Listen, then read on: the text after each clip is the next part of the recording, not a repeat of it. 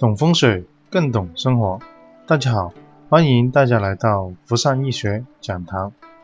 前面我们讲过家居风水常见的疑难问题一到四，这节我们讲常见疑难问题五。第四十一，新房装修时地砖、灶台这些材料的颜色有讲究吗？有的，因为家居分为八大工位。有些宫位是吉位，有些宫位是凶位。例如啊，厨房的灶台，如果它在凶位上面，或者是它在这个七九合火的飞星组合里面呢，这样子的话呢，就代表这个七九合火，火气比较旺。如果再把灶头设置这个位置的话呢，就火上加火。所以我们在装修的时候，可以用在灶台里面。用成白色的云石，也就是说用云石来泄这个七九合火的格局，这样子的话呢，就符合我们这个悬空风水标准。所以装修的时候啊，材料跟颜色确实是有讲究。四十二，电视机对床有影响吗？呃，这个要看电视机对床的远近的距离。长期而言的话呢。对健康确实有影响，因为电视机啊，它可以直接照射着我们的脚板。在中医里面啊，这个脚板有很多反应区，它称之为啊人的第二个心脏。也就是说，如果这个电视机长期辐射照到这个脚板的反射区的话呢，就容易啊，呃，对我们的健康造成影响。如果距离比较远的话呢，那就是没有问题的。第四十三，别人家的镜子对着我的主卧，这个也要视情况而定。因为镜子对着主卧，容易引起啊这个夫妻争吵或者夫妻不和，甚至感情破裂。最好的方法呢，就是跟对方去协商，看能不能把这个镜子给拆掉。如果没办法拆掉的话呢，我们也不要用来斗杀，也不也不要说。放一个大的镜子再对回人家，最好呢还是用窗帘把它挡住，这样子的话呢就能够化解它这个嗯镜子对主卧的这个嗯形煞。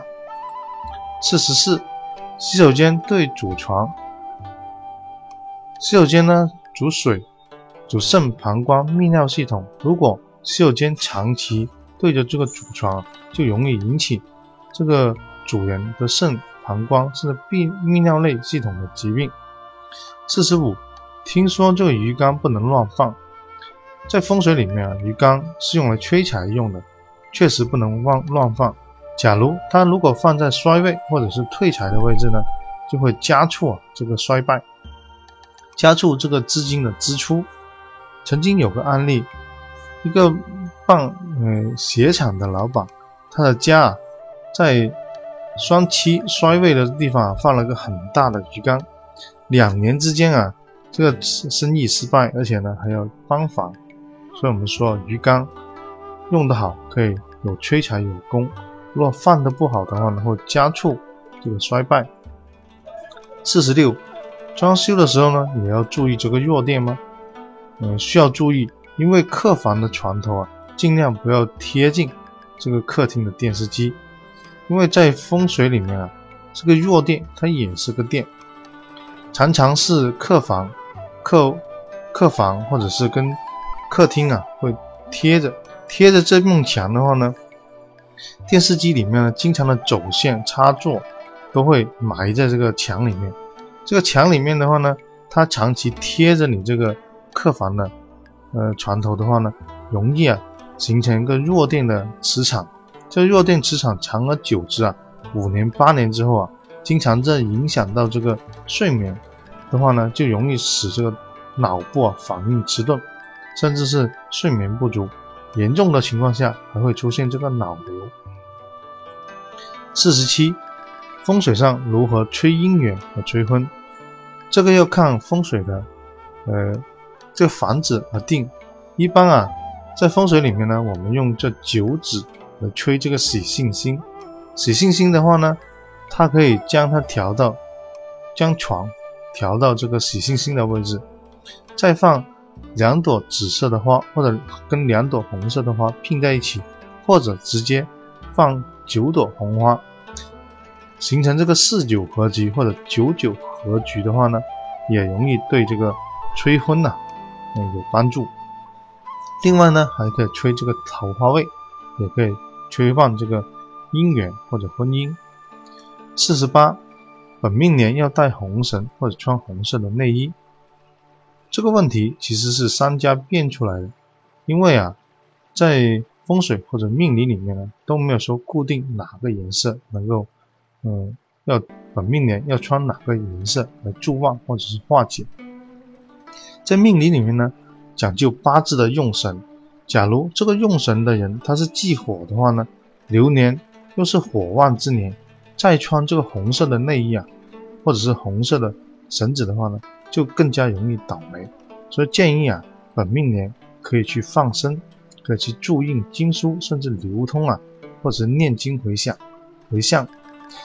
条件允许的话呢，也可以参加一些共修的法会，例如观音法会、地藏法会，或者是药师法会，都对画这个本命年啊有大的帮助。四十九，为什么一套家宅几个风水师的看法不一样？因为中国传统的风水门派很多，有八宅派，有玄功派，有奇门派，有过路阴阳，各种呃学派根据风水的看法都不一样。但是呢，它的本质啊是相同，就是最终还是要居住跟环境嗯符合才是好的风水。每个门派不一样的话呢，可能导致它的布局啊可能也不一样。就好像我们现在用移动电话去打联通的时候呢，用电信的电话也可以打通联通，道理是一样的，只是在布局上面的方法不一样而已。五十，如何真正的改命造运？在佛教里面说，真正的能改命造运的话呢，只有布施，因为布施啊有三种情况，一种是财布施得财富，也就金钱付出。你你乐乐捐资金或者是乐捐钱呢？财布施得财富，法布施呢得智慧，无畏布施呢得健康和长寿。这个呢可以具体啊看《了凡四顺》这个电影版，这是一个真正改命造运的一个实例。在宗教里面啊，它的因果观跟轮回观是影响非常深的，因为宗教。是了结生生死的一个关键法门，而风水呢，它是个环境的学问，所以呢，风水跟宗教结合是非常有利于我们传统文化跟中国人的一个习惯的。所以呢，这节我们就分享到这里，更多的内容呢，可以关注我的微信公众号“福善易学讲堂”。如果你觉得视频有帮助的话呢，希望你帮我做个分享，谢谢大家。